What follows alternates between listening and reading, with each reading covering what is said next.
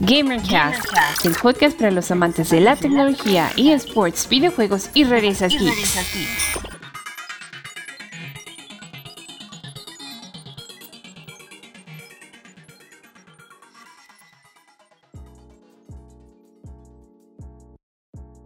Hola, ¿qué tal? Sean bienvenidos a un nuevo episodio de GamerCast. En este nuevo formato estaremos charlando con diferentes personalidades dentro de la industria de los eSports, con el fin de saber cómo funciona, quiénes están detrás de la industria y cómo nosotros podemos profesionalizar esto y estar dentro de la industria de los eSports. El día de hoy se encuentra con nosotros Karen Páez. Hola, ¿cómo estás? Hola, mucho gusto. Muy bien, muy bien. ¿Tú cómo estás? Muy bien, contento de que estés con nosotros. Hemos tenido diferentes dificultades para, para grabar este, este podcast por diferentes circunstancias. No lo pudimos hacer de manera presencial, pero lo importante es de que lo estamos haciendo pues de esta manera, pues como la situación, como la situación está, pues bueno, ya es algo muy común de hacerlo de esta manera. Y bueno, una disculpa por, por los inconvenientes, ¿verdad? Sí, no te preocupes, entendible. Y bueno, pues vamos a iniciar eh, con la primera pregunta, por así decirlo. Y bueno, ¿quién es Karen Páez? Pues yo, eh, dentro de los esports, actualmente soy eh, el director deportivo de la Liga de Videojuegos Profesional México. llevo sobre todo la parte de esports manager y League Ops, que significa que soy el contacto directo entre los equipos y jugadores con la liga y también manejo como la liga tal cual, ¿no? De, o sea, todas las ligas que, llevamos, que significa hacer reglamentos, poner horarios, este, hacer que se cumplan los horarios, incluso poner sanciones, ¿no? Como que también está la parte esa feita de tener que castigar a los, a los equipos y jugadores. Y pues eso, eso es quien soy ahorita, digámoslo así, o mi el trabajo que hago ahorita. ¿Para México o para toda Latinoamérica? No, para México nada más. Solo para México, ok. Y bueno, cuéntanos, ¿cómo fueron tus inicios dentro de los esports? ¿Cómo fueron tus comienzos? Pues esto fue en el 2012. Yo jugaba Dota, empecé a jugar Dota en el 2011, eh, pero en ese entonces yo vivía en Canadá. Entonces, por azares del destino, en algún match público me tocó con mexicanos, porque obviamente solo jugaba con canadienses o estadounidenses, y me tocó con mexicanos. Este, y pues se me hizo curioso, entonces nos agregamos y todo. Y después de ciertos meses, uno de ellos me dijo, oye, una amiga está buscando una mid laner porque en ese tiempo jugaba mid para su equipo. Y yo, ¿equipo? ¿De qué me hablas? Me dijo, nada, ellas te explican, ¿quieres participar? Y yo, pues, ok. Yo en ese momento no sabía nada. Jalo. Ajá, y en ese momento no sabía nada. Y pues ella es así como de, este, me contactó esta chica y ya me empezó a explicar que era un equipo como que de chicas para competir y así. Y entonces fue que empecé a, investigar y ya me enteré, ¿no? Que existía todo este mundo de los esports que no tenía ni idea que existía. Y pues ese fue, digamos, el inicio. Con Dota fue que iniciaste entonces. Ajá, con Dota. Como todos, solamente como un, hobby y ya, ¿no? Allá por Exacto, exacto. Por el 2012. Ok. Ok, entonces esos fueron tus, tus inicios en, este mundo de los esports, pero ¿qué fue así como lo que te inspiró o que te hizo clavarte más de lleno a, los esports? Si es que, ¿cómo fue que decidiste eh, pues ya entrar como, como tal? Decidí hacerlo como más profesionalmente, sobre todo porque en algún punto de, ese equipo, que aunque era solo de chicas, llegamos a jugar para KLG en ese entonces, o sea, ya tiene bastante. Y como KLG ya estaba formando un nombre como en, en LAS, digámoslo así, em, fue como de, o sea, quiero hacerlo profesionalmente, ¿no? Quiero jugar profesionalmente. Y bueno, por diferentes cosas de la vida ya no pasó, pero dije, no, yo me quiero quedar en los esports, tengo que hacer otra cosa. Y más que nada también empecé a meter en otras cosas de los esports más administrativamente porque como yo decidí dejar todo, literal, dejar todo por jugar, por hacer, o sea, por tratar de, pegarle al sueño, digámoslo así. Eh, igual necesitaba dinero, entonces me empecé a meter como en diferentes agencias, en diferentes eventos para ganar dinero y para también aprender como de la industria, ¿no? Que sabía que me iba a servir como en lo que yo quería hacer. Y ya de ahí fue, que empecé a, trabajar, digamos, como árbitro, este, como eh, ayuda en eventos, o sea, para montar cosas, desmontar, etcétera. Eh, llegué a escribir artículos para la liga, no, ¿cómo era? Mexican Esports League.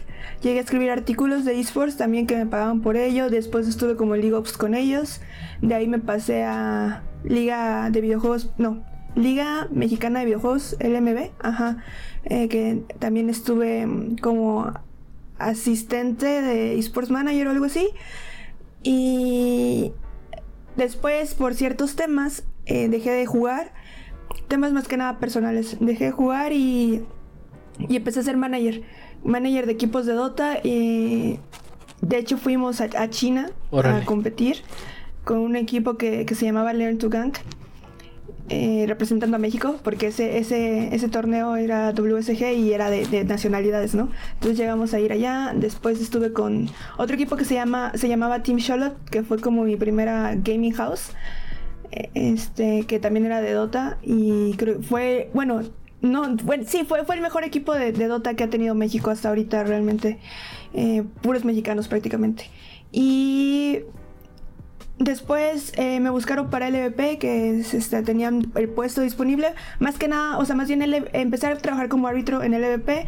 Después me dijeron que si quería eh, ayudar como porque el esports manager de ese entonces tenía un viaje y que si quería como entrar a pues cubrirlo y dije que sí, les gustó mi trabajo y cuando eh, hubo la posición de Ligos, porque empecé como Ligos disponible, este, me dijeron que sí quería entrar, ¿no? Y yo dije, bueno, pues pues sí, claro, ¿no? Ya después eh, el, este eSport Manager se, salió de, la oficina y pues dijeron, ¿puedes hacer las dos cosas? Y dije, pues, pues sí, realmente sí. Entonces ya fue que, me quedé aquí y ahora al parecer también soy como que director deportivo porque pues ya manejo prácticamente toda la parte deportiva de, del EVP.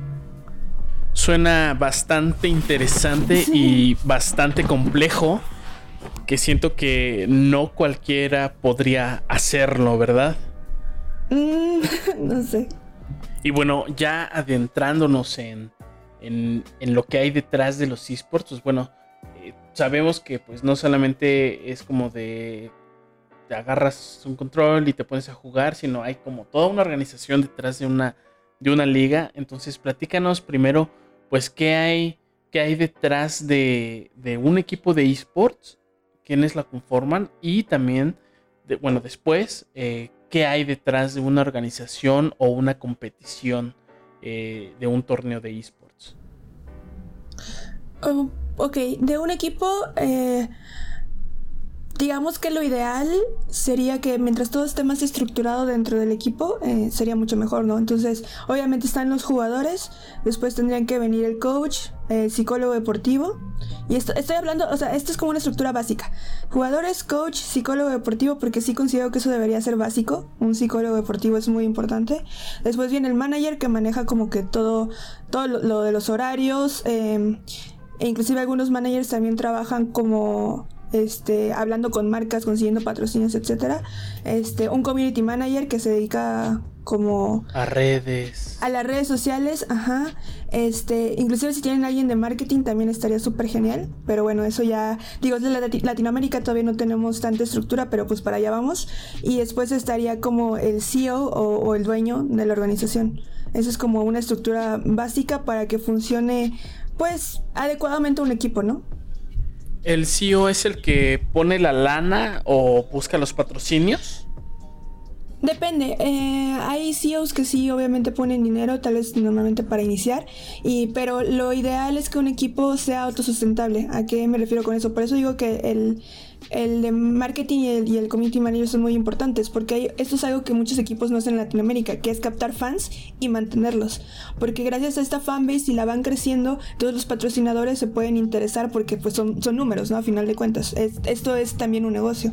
Entonces son números donde pueden este, dar a conocer sus productos y entonces este, las marcas dicen, ok, va, te patrocino y te doy dinero a ti para que uses el logo en tu playera, para que nos mencionen tus jugadores, etcétera, ¿sabes?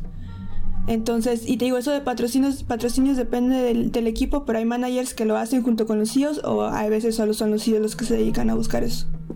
Ok, ahora cuéntanos qué hay detrás de una competición o un torneo. Pues...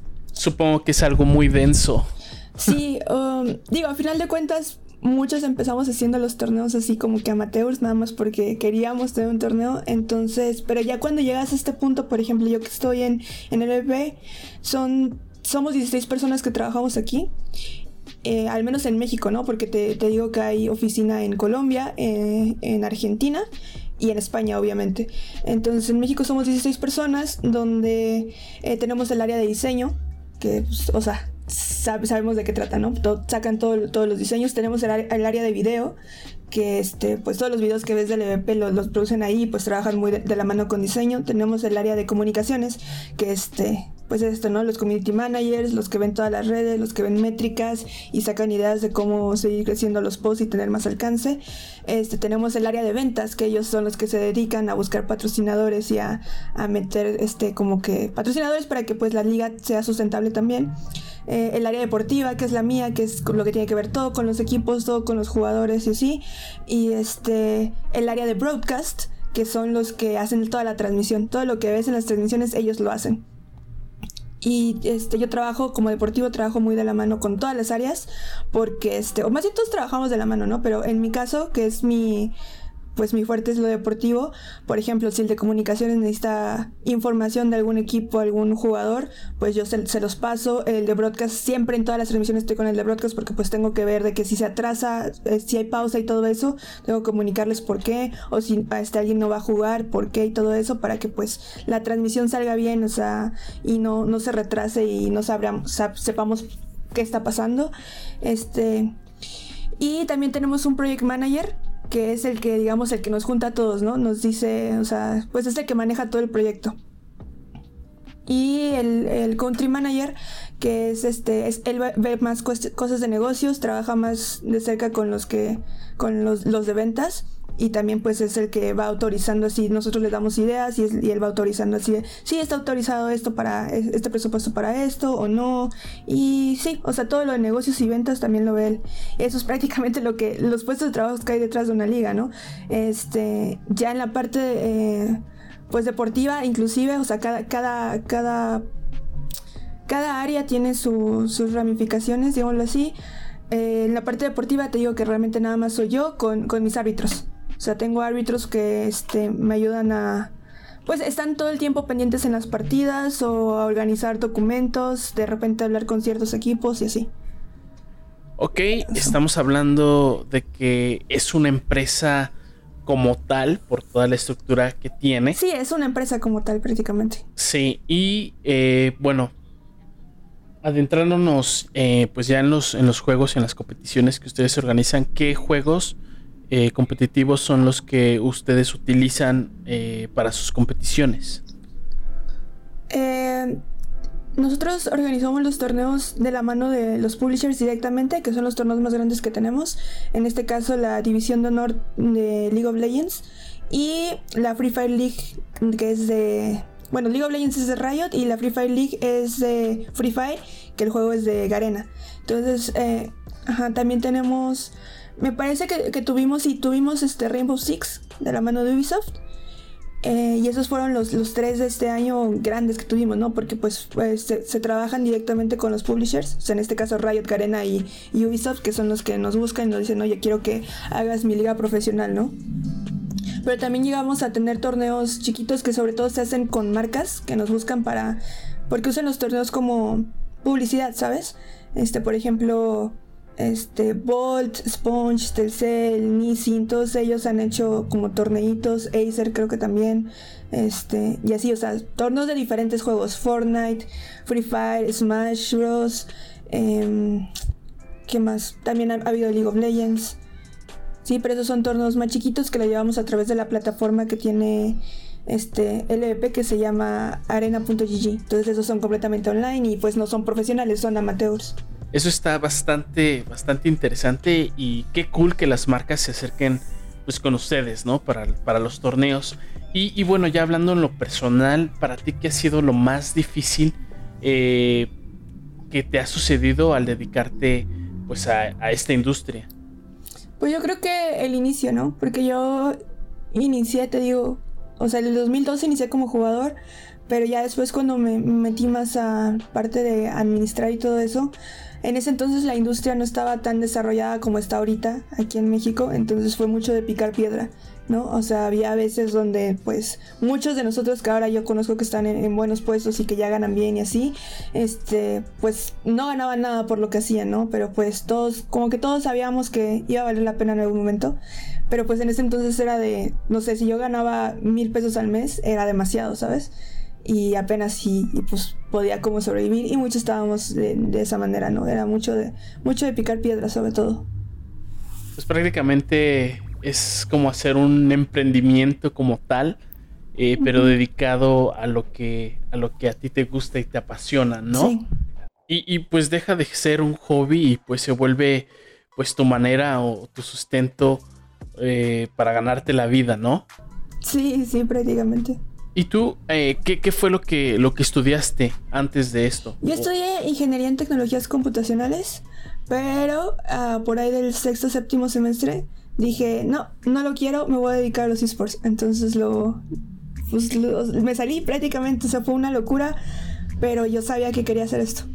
Y en el momento que tú te saliste, ¿ya recibías una remuneración por lo que hacías o te saliste así eh, del, sin ganar nada? Me salí sin nada, o sea, fue como por ahí del 2014 que dije, no, o sea, me quiero dedicar completamente a ser jugador y pues le voy a, voy a como que one shot, ¿sabes? a darle todo a ver qué pasa. Este, te digo que por razones personales que, bueno, con el tiempo, con la madurez te das cuenta que dices, güey, no lo hubieras hecho, o sea, no hubieras permitido ese tipo de cosas. Pero bueno, así pasa, así maduras, así creces. Pues ya, ya no lo logré como jugador, pero dije, no, o sea, esto me gusta, esto me hace feliz, quiero seguir haciendo esto. Y pues listo, seguí. Pero no te arrepientes pues de haberlo hecho. No, no me arrepiento. De hecho, ahorita digo que está mucho mejor porque en mis planes eh, para seguir desarrollando mi carrera, sí quiero una o sea, estudiar una, una, carrera universitaria, pero que vaya más enfocada a que me ayude en lo que ya hago de esports, ¿sabes? Este, estaba pensando, no sé, por relaciones internacionales, este, negocios o este, inclusive psicología, porque también me gusta mucho como manager este, meterme y entender a mis jugadores para poder sacar su máximo potencial. Aunque yo no sea el psicólogo deportivo, me gusta trabajar de la mano de con ellos para pues eso, ¿no? Para hacer un, un, roster que realmente sean competitivos, estén felices y poderlos llevar a lo más alto, ¿no? Entonces estoy, estoy planteándome eso y eso está bien porque significa que entonces ahora ya tengo más en claro qué es lo que quiero hacer y mi carrera realmente me va a ayudar para pues desarrollarme, ¿no? Y no nada más para necesito estudiar algo porque es lo que sigue. Claro, seguir, seguir preparándose, ¿verdad? Y bueno, retomando esta parte cuando dijiste, ¿sabes qué? Voy a me voy a salir de la carrera y voy a perseguir mis sueños. Em, ¿Qué es lo que pensaba tu familia en ese momento y qué es lo que piensa ahora? Ahora. Eh, pues obviamente en ese momento fue como de... Mi mamá se enojó muchísimo porque aparte yo estudiaba en el TED de Monterrey y tú sabes que esa no es una escuela barata. Para nada Entonces se enojó muchísimo y me dejó hablar como por cuatro meses, pero me, y, fue que me dijo, ok, entonces yo ya no te voy a dar dinero, tú ves cómo le haces, pero afortunadamente no me corrió de la casa, me dijo, pues puedes seguir viendo acá, pero pues ya no tienes como que nada de dinero, tú tienes que ver cómo sacarlo, ¿no? Entonces por eso fue que empecé a hacer estos trabajitos que te digo de, de, este, de esports, que de hecho empecé en el gang, Gaming Lounge, no sé si lo conozcas. No, no lo conozco. Eh, en Ciudad de México es un gaming center, digámoslo así. O sea, es como un ciber con computadoras, pero es para jugar prácticamente. Entonces yo dije, bueno, quiero ser jugador, necesito tiempo para jugar, pero también necesito dinero para mantenerme. Entonces se me hizo una buena idea eh, trabajar ahí, como atendiendo el, el gang, porque así mientras no había clientes podía ponerme a ver videos, ponerme a entrenar, no sé, mecánicas, las hits, etcétera. Y cuando llegara a mi casa, pues ya ponerme a jugar realmente o practicar lo que ya había visto como teórico, ¿sabes? Entonces dije, es una muy buena idea. Entonces ahí empecé, ¿no? digo, ya después fue como de, eh, sí, este, trabajitos de esports por aquí, por allá. Y después de como cuatro meses, te digo, mi mamá me empezó a hablar otra vez, pero fue como muy X. Este, ya después cuando, cuando fui a China fue, o sea, como que lo aceptaron porque vieron que ya estaba muy feliz. Yo en la universidad sufro mucha depresión en general y en la universidad tenía una depresión como más grande, ¿no? Hasta, estaba bajo tratamiento psiquiátrico. Y cuando empecé a dedicarme completamente a los esports, pues mi mamá y mi familia vieron que, que cambié, que ya no estaba como depresiva, estaba bien, estaba feliz, aunque era difícil, o sea. Entonces poco a poco empezaron como que a entender que no me iban a hacer cambiar de opinión y que y ellos son buenas personas, entonces fue como de, bueno, si no la vamos a hacer cambiar de opinión, pues ¿por qué no apoyarla, no?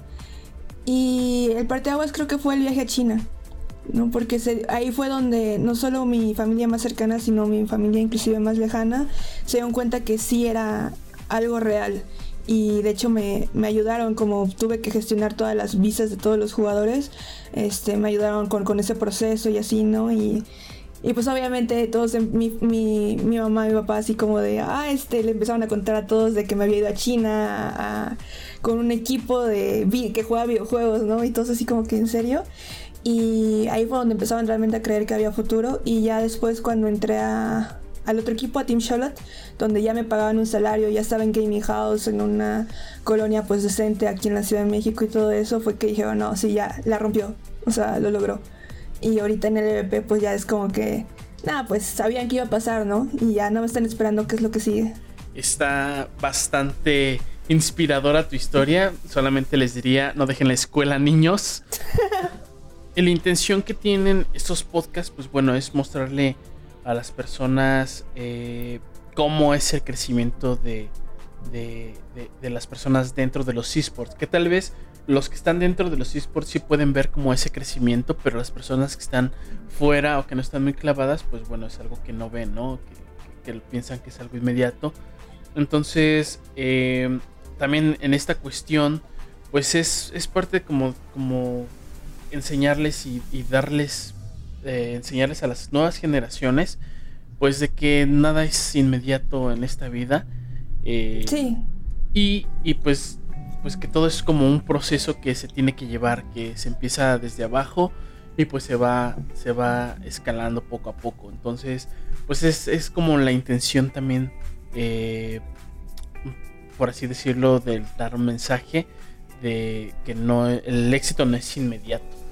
Creo que en cualquier, no solo en los esports, en cualquier cosa que quieras hacer y que no quieras hacerlo nada más como que para sobrevivir, digámoslo así, que realmente tengas un sueño y quieras cumplirlo, no se va a cumplir de la noche a la mañana. Tienes que hacer, o sea, es una escalera prácticamente.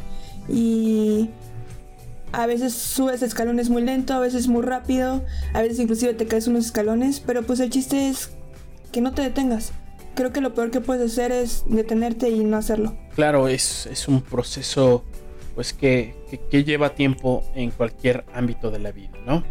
Y bueno, ahora pues cambiando de tema, hacemos cambios bruscos muy rápido. Eh, ¿Cómo ves la industria de los esports en México? Pues nos falta bastante como de desarrollo y... Mm, o sea, a final de cuentas cada juego tiene, tiene su, su manera de aportar a la industria, ¿no? Porque al final de cuentas sí somos esports en general, pero cada, cada juego y cada comunidad tiene algo que aportar o algo que, que están haciendo que no está ayudando como a todos los demás, ¿no? Digo, al final de cuentas es un ecosistema. Em, obviamente por mi trabajo los que conozco más son pues lo de League of Legends, lo de Free Fire. Em, y creo que en, League of Legends... Ah, hay un problema muy, muy grande que la gente no se da cuenta. No sé si, o sea, seguro los que, los que oyen esto y, saben de, cómo, está estructurado la League of Legends y cómo está la comunidad, se dan cuenta que en la parte de esports eh, mucho eh, es de la comunidad tirándole a Riot, Riot haciendo malas decisiones y también este, y tirándole también al LVP y, cosas así, ¿no? O sea, como que todos están en contra de todos. Cuando realmente... Eh, lo que tienen que hacer para hacer crecer su, juego es entender que nadie está contra de nadie, ¿no? Que todos son uno solo, o sea, que tienen que cooperar entre sí porque si no... Eh, hay algo que algo muy importante en los esports. Los esports no son igual que los, los deportes tradicionales. Los deportes tradicionales pueden ser eternos, ¿sabes? Pero los esports no. Los esports tienen fecha de caducidad. Algo así como pasó con StarCraft de que antes era el juego de esports y ahorita ya no. Así le va a pasar a League of Legends, así le va a pasar a Dota, a Free Fire, etcétera. O sea, todos tienen fecha de caducidad. Entonces, League of Legends ya tiene a final de cuentas 10 años en el mercado y hay que entender eso, ¿no? Que si ahorita no empezamos como comunidad a trabajar de la mano de las ligas, o sea, y los equipos también, los jugadores también a trabajar de la mano de las ligas de Riot y las ligas y Riot de la, este, también este, junto con la comunidad, junto con los equipos, este juego se va a morir más pronto que, que lo que debería, ¿sabes? O sea, eso es lo que falla, falta mucho en Latinoamérica. Digo, yo lo he dicho muchas veces uh, en estas situaciones que hemos tenido últimamente de que eh, tenemos que dejar de pelearnos entre nosotros o vamos a hacer Oceanía. No sé si supiste que Oceanía este, lo cerraron como región competitiva en The League of Legends. Se cerró. No, no sabía que se había cerrado. Cerró. Entonces, el que sigue eh, de importancia es Latinoamérica, digámoslo así. ¿no? Porque obviamente ni Europa, ni Asia, ni Norteamérica van a cerrar antes que Latinoamérica. Ellos esos ya están más desarrollados en League of Legends, ya tienen ligas grandes, autosustentables y así, ¿no? Y es algo que pues aquí en Latinoamérica todavía no tenemos y pues por ejemplo todavía no se entiende que este, las ligas todavía estamos tratando de ser autosustentables y pues también los equipos están tratando de ser autosustentables y el hecho de que la comunidad no apoye, no vaya a ver los streams y todo eso pues lo hace también más complicado, ¿no? También ciertas decisiones que no se han tomado como que bien, porque pues todos aprendemos, todos estamos aprendiendo, ¿no? Eh, yo yo me, me, apoyo mucho en la gente de España, de LVP, España, porque pues ellos al final de cuentas ya tienen como 6 años, 7 años desarrollando su liga y pues la Orange League creo que es, es, es muy grande, ¿no? Ya, es, ya está muy, buena, cosa que pues todavía nosotros no llegamos ahí, ¿no? Pero pues ellos me dicen, ustedes apenas llevan 2 años, tranquila, no pasa nada, están aprendiendo y pues ahí vamos como que formando poco a poquito, ¿no? Y a todos nos pasa. Entonces hay que entender que es un proceso. Es un proceso. Ahorita no vamos, ahorita no vamos a hacer la Orange League, no vamos a hacer la LCS. Tenemos que ir poco a poco y te digo, entender que somos uno, que tenemos que jalar parejo, si no no va a funcionar. Este, en el caso de Free Fire es un poquito más fácil porque pues entre comillas, porque Garen apoya muchísimos, este, y no solo que, o sea, Riot obviamente también apoya mucho, pero lo que pasa con Free Fire es que como es un juego móvil, eh, que lo puede correr casi cualquier celular, tiene demasiada fanbase porque literal cualquier persona que tenga un celular puede jugar ese juego. Al contrario de League of Legends, ¿no? Necesitas este, una computadora un poquito más decente.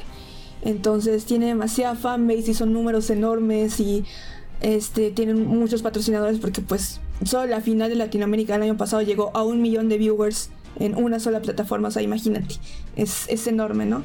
Entonces, pues ahí va, ahí va Free Fire, este...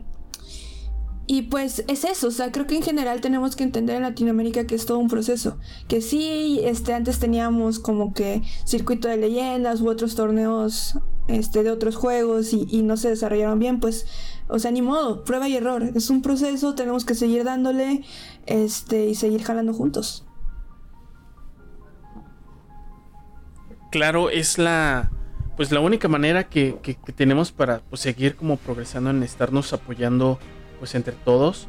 Eh, yo, sinceramente, la industria de los esports en México y también en Latinoamérica pues siento que va, va por buen camino. Es muy joven, sí, es muy joven, pero lo que, lo que yo he, visto en diferentes ligas, pues bueno, creo que están haciendo las cosas bastante, bastante bien.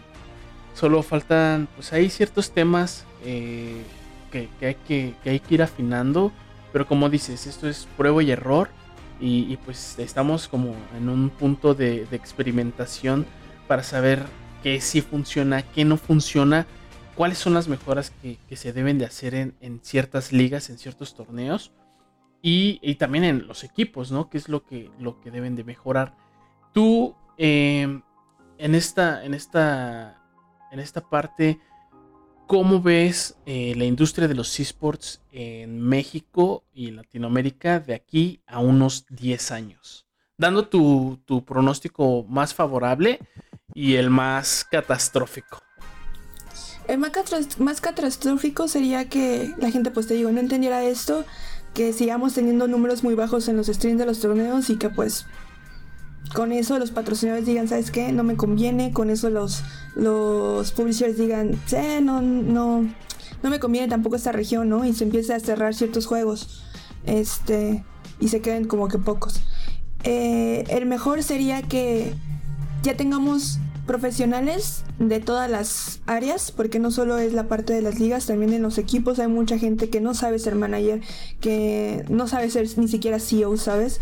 Entonces lo mejor es que todos los que queremos hacer esto y que nos dedicamos a esto realmente nos capacitemos y podamos llamarnos profesionales porque ya tenemos los conocimientos necesarios para desarrollar realmente nuestro puesto de trabajo y entonces ahora sí este Em, tengamos equipos de calidad, tengamos ligas de, mejor calidad, tengamos este la, comunidad entienda que son una parte muy importante, que gracias a su apoyo es que todos los demás podemos hacerlo, que los jugadores también entiendan, de cualquier juego, ¿eh?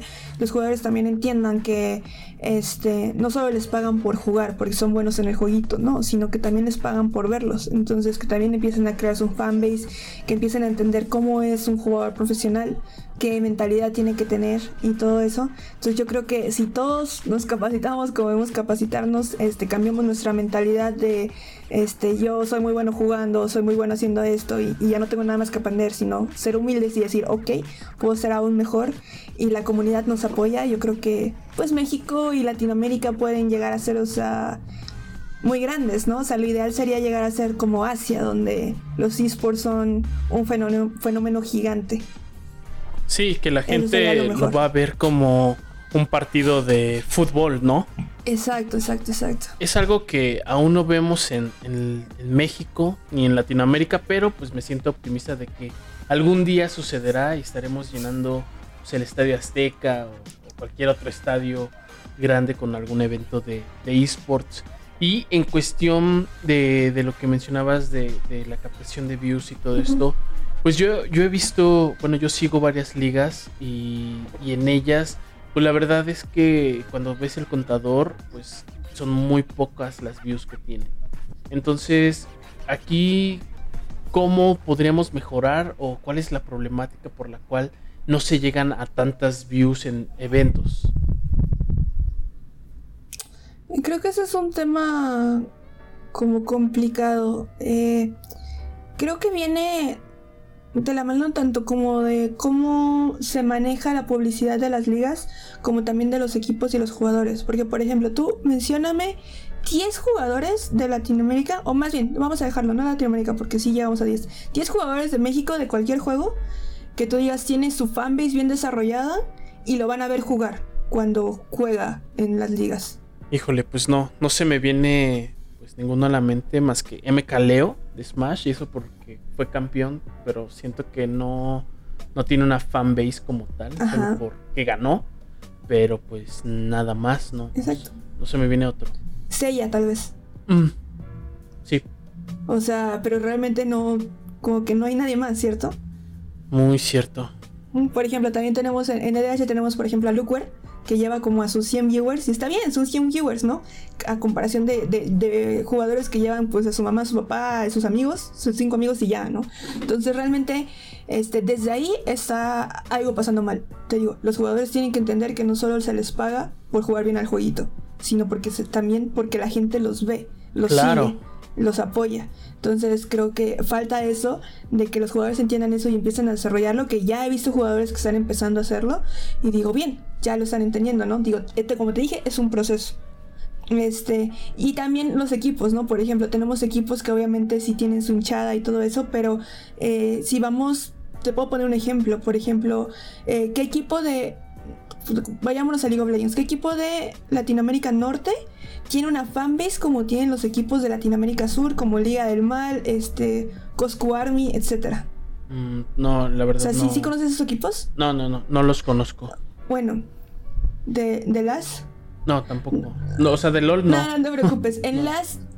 En las tienen una fanbase muy grande estos equipos. O sea, obviamente sí está, están a partir de, de que son, son equipos que son de, de influencers. Por ejemplo, la Cosco Army es de Cosco que este, tiene que ver mucho con el trap, ¿no? O sea, que el trap argentino hizo un boom, ¿no? Entonces por eso obviamente tiene muchos seguidores. Liga del Mal igual, que este, con, sus influencers que son dueños y así. Este pero pues también es sobre todo que en, por lo menos en Argentina me he dado cuenta que son muy apasionados, muy tú sabes, por ejemplo, cómo apoyan al Boca Juniors así, ¿no? Este, aquí, aquí también, aquí también con, el fútbol América Cruz Azul, pero son un poquito más desinteresados. Entonces, la comunidad le falta eso, ¿no? Como que realmente meterse y decir, oh, sí, apoyo a esta persona, este, porque me gusta esto, aparte obviamente de, la calidad del producto que ofrezcan los jugadores, que ofrezcan los equipos, porque realmente si hay equipos como, como que tienen su gente, por ejemplo, Estral, este pero no sé, o sea, todavía, todavía falta más esa, esa captación de, fans y de, te digo, mantenerlos y así. Entonces, como te decía, es todo un trabajo en conjunto porque la liga también, las ligas también tienen que tener una buena promoción de su, pues de su producto. Aunque tengan una buena producción, tienen que promocionarla adecuadamente y ayudados obviamente de la fanbase que puedan producir los equipos y los jugadores. Claro, la verdad tiene toda la lógica del mundo esto que mencionas y que es algo que yo no había, no había pensado y no lo había visto de esa manera, de que si los, si los jugadores y los equipos de esports, pues bueno, se enfocan en crear esta fanbase, eh, pues bueno, creo que eh, los esports en México y Latinoamérica creo que explotarían, ¿no? Si, si logran, pues, pues canalizar la mayor el mayor número de, fans, de seguidores, pues bueno, creo que, creo que esto ya pues estaríamos en otro, en otro, en otro nivel. Y, la verdad, qué, qué, interesante, qué interesante pues, pues saber, saber esto. Y pues ojalá, pues si nos están escuchando, pues algunos jugadores eh, profesionales o algunos equipos de esports, pues bueno, pues que tomen esto como, como, pues no sé si como un consejo, pero bueno, creo que esto, esto ayudaría a que, a que la industria de los esports en México y Latinoamérica, pues bueno, crezca y pues tengan todo el apoyo que, que, tienen, por ejemplo, los equipos tradicionales como los de fútbol y todo este rollo, que pues bueno, ahí las empresas pues sí le meten porque pues obviamente son eh, muchas personas las que ven los partidos, ¿no? En este caso de fútbol, eh, que van a los estadios y todo este rollo, pues sí es un, es un flujo importante de personas, de, views, que pues bueno, a, final de cuentas, pues eso es a lo que, lo que les interesa pues, pues a las marcas y pues que pues en cierta manera pues beneficia, beneficia pues a los jugadores y a los equipos. Y en este, en este caso pues igual siento que, que va a beneficiar mucho a los pro players, a los, a los equipos de esports y bueno, a todos los que están pues detrás de, ellos, ¿verdad? Entonces, pues bastante, bastante interesante esto y pues sí, esperemos que, pues que alguno, algún, algún escucha pues sea pro player o, o CEO o, equipos completos que estén escuchándolo, estaría súper genial. Y, pues tomen en cuenta, tomen en cuenta esto, ¿no? Eh, y bueno, vamos con la siguiente pregunta que pues ya es, es un poco más, más personal y es eh, tú, Karen, ¿cómo te ves eh, en unos 10 años? ¿Cómo te ves dentro de la industria de los esports en 10 años? Ok. Esa es una... Es una pregunta difícil porque pues aún lo estoy como pensando. Digo, a final de cuentas, hasta este punto todavía sí, todo había sido de me voy a dejar llevar. O sea, sé que va a funcionar y voy a hacer las cosas lo mejor que puedo y a ver a dónde llego, ¿no? Pero creo que ahorita estoy en un punto donde puedo decidir a dónde quiero llegar. O sea, ya no es picar piedra, ya no es ver qué oportunidades hay, ahora es como hay estas oportunidades, eres capaz de llegar a ellas o no. Entonces, yo creo que mi mi meta en eso de los esports es tener, tener mi propio equipo pero un equipo que realmente cumpla con todo lo que ya hablamos y que sea campeón. Campeón tal vez de... A mí me gustaría que me dé el tiempo para tener un equipo que sea campeón, por ejemplo, del internacional, que es como el mundial de Dota o del mundial de League of Legends, porque yo sí soy muy fan de MOBAs, ¿no? Este estaría estaría muy padre, o sea, realmente poder hacer un equipo grande como no sé, OG, Fnatic, Evil Genesis. O sea, eso creo que sería mi, mi meta. Ahí sí me vería como en, en 10 años, yo creo. Wow, pues todos aquí sabemos que, que lo vas a lograr. Eh, no hay duda en eso. gracias, gracias. Ahora, ¿qué consejos les... Aquí te puedes explayar todo lo que quieras. Eh, ¿Le darías A, las nuevas generaciones? Esto es para, para las nuevas generaciones, para los, los más jóvenes que quieren adentrarse en este mundo de los, de los esports, ya sea como pro players, casters, coach, eh, o que se quieren meter en el mundo underground de los esports, que es toda la parte administrativa y organizacional. Eh, les darías? ¿Qué, consejos? ¿Por dónde empiezan? Eh, aquí sí, expláyate todo, lo que, todo lo que quieras. Primero es eso que hemos estado hablando en toda esta conversación, que entiendan que no es de la noche a la mañana, es un proceso, que si realmente lo quieren, no se van a detener porque no pasó, porque una oportunidad no pasó, porque pasa mucho. Pasa de que, oh sí, ya tengo una oportunidad aquí y no se las dan. Y ahora que no, pues nada, es seguir buscándole, seguir buscándole. Eh, es eso primero que nada. O sea, si no tienen esa fortaleza para aceptar la derrota, y no solo la derrota en el juego, sino la derrota fuera del juego, ¿no? Como te digo, oportunidades perdidas, oportunidades que no se les dan, este, pues entonces no están hechos como para este camino, la verdad. Y. Y deberían de replanteárselo porque es, algo, la resiliencia es algo que les va a ayudar a lo largo de su vida, no solo en, los esports. Em, también el prepararse. Prepararse muchísimo porque en cualquier momento te puede llegar una oportunidad y si no estás preparado, la vas a perder. Entonces, este, no importa qué quieras hacer, pro player, eh, sobre todo, bueno, lo voy a, poner, lo voy a poner con, el ejemplo de los pro players. Ahorita está muy de moda la serie esta de Dama, no, de Queen's Gambit. Mm, sí, la de eh, Netflix. Ajá, que la que está en Netflix, que es de ajedrez. Me encantó muchísimo esa serie porque, este, te refleja muy bien, o sea, te da un insight muy bueno de cómo tienes que ser para ser un campeón prácticamente. O sea, tienes que obsesionarte con el juego, tienes que respirar, comer, dormir el juego, este, darte tu tiempo también para que no te quemes este, en sí. Y es estarle, aunque seas el mejor, tienes que seguir este, estudiándole, seguir dándole hasta que logres derrotar como que al mejor del mejor, ¿sabes? Porque pasa mucho en Latinoamérica que dicen, ah, ya soy el mejor de Latinoamérica. Eso también se tiene que quitar eso de la mente. Eso no sirve. No sirve ser el mejor de Latinoamérica. Lo que necesitas es querer ser el mejor del mundo. Eso sí sirve. ¿No? Entonces te digo, pasa mucho. Porque tú mismo te, limitas, ¿no? Ajá, te limitas. Exacto. Entonces que, que se den cuenta que también eso, que ser el mejor de Latinoamérica, ser el mejor de México es nada. Es simplemente un paso más. ¿no? Que tienen que tener ambición, mucha ambición. Este y te digo, con, este ejemplo de, esta serie, esto es para los pro players, sí, pero también sirve para como gente como nosotros que estamos ya más tras bambalinas, es estar todo el tiempo estar estudiando. Y aquí en Latinoamérica, desafortunadamente, todavía no tenemos universidades que enseñen esto. En Estados Unidos, en Europa, en Asia, obviamente ya hay.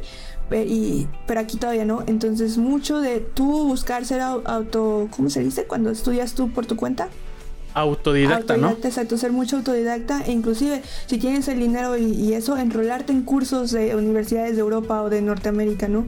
Para empezarte como a profesionalizar. Este y también hacer mucho networking. Este trabajo es de networking full. O sea, eh, por ejemplo, no voy a mencionar su nombre, pero un caster que es ya medio famosillo aquí en México, pues yo lo conocí desde que era una mierda, ¿no? Estaba preguntándose si debería dedicarse a eso, ¿no? Y pues al final la rompió y ahorita es como de, ¿en serio lo conoces? Y yo pues sí, o sea, es uno de mis grandes amigos porque pues nos conocimos desde que no éramos nada. Y así con muchos, con muchos de que ahorita ya están en puestos muy buenos y, y es mucho, mucho networking porque a veces pasa de que, o sea, así llegué como ahorita, ¿no? A LVP, ¿no? No es como que me jalaban mis amigos, no, es porque ya conocí a las personas que ya conocían mi trabajo y dijeron, ok, su trabajo es bueno, creo que vale la pena que esté aquí, ¿sabes? Entonces es conocer muchas personas, muchas personas, este, no llevarte mal con nadie, te puede caer alguien mal, pero los esports son muy chiquitos todavía, en Latinoamérica son muy chiquitos, inclusive mundialmente, ¿eh? Entonces te peleas con alguien y te vas a volver a encontrar. Te lo juro, te lo vas a volver a encontrar en algún momento. Entonces, no vale la pena estarse peleando. En algún momento van a volver a trabajar juntos. Entonces, mantener una buena relación en, toda tu red es también un, buen consejo. Y yo creo que, que sería eso, o sea, que traten de cumplir sus sueños, que vale la pena. Ahora si llegara, si llegara alguien que, te dice, ¿sabes qué? Yo no soy bueno jugando, no tengo voz para ser caster, ni, ni temple para ser director. Yo lo que quiero es organizar torneos, yo lo que quiero pues es, dedicarme pues a esta parte de, del mundo detrás de los esports. No, no me interesa pues el mundo glamuroso por así decirlo. Yo quiero pues ser organizador de ligas, etcétera. ¿Qué, qué consejo le das? Pues primero te digo, networking es importante porque de ahí te vas a poder empezar a hacer como, por ejemplo, si tú conoces Uh, lo voy a poner así, como este, mi propio ejemplo. En Dota, te digo, empecé como jugadora, entonces tenía muchos conocidos jugadores.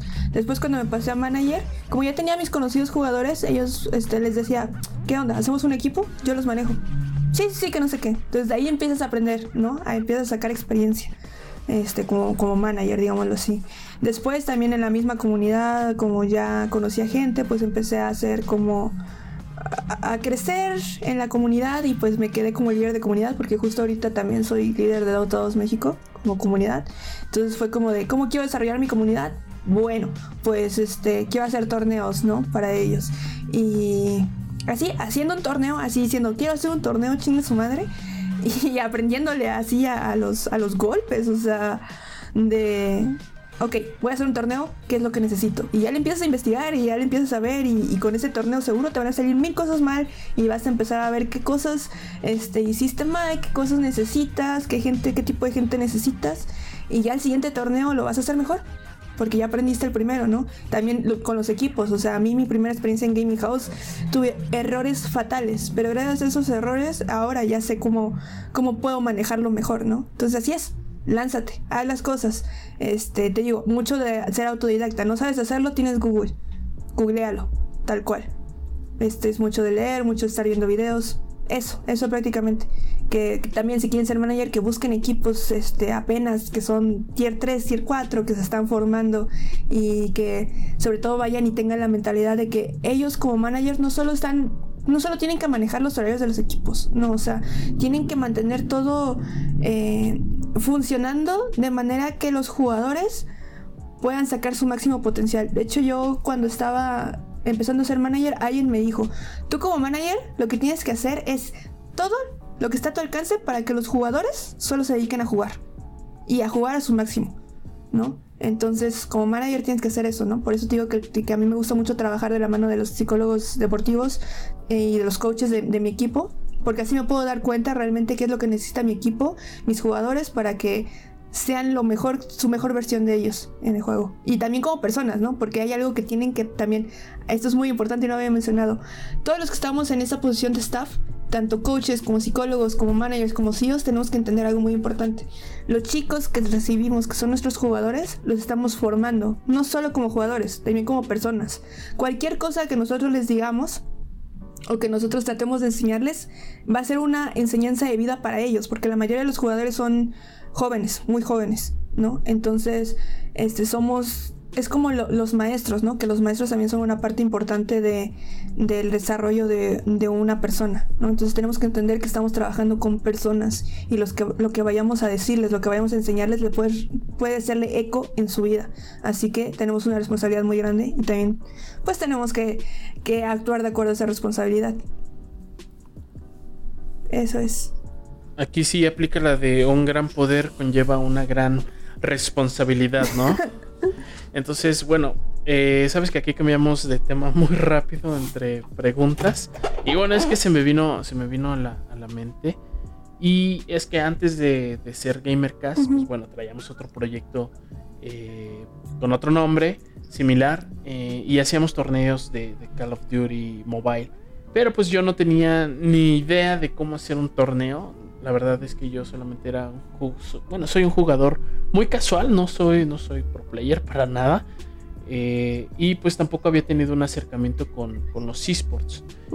Y y pues bueno, mientras yo este, pues investigaba este rollo de, cómo hacer un torneo eh, de Call of Duty, pues bueno, me di, vi varias ligas eh, pues bastante amateurs de, torneos, algunas muy malas, otras pues que se les veía pues la intención y pues bueno, supongo que yo quería ser como, pues de esas, ¿no? Que tienen como la intención de, de, ser algo bueno, ¿no? El es que, que que pues sí vi bastantes, bastantes ligas amateurs.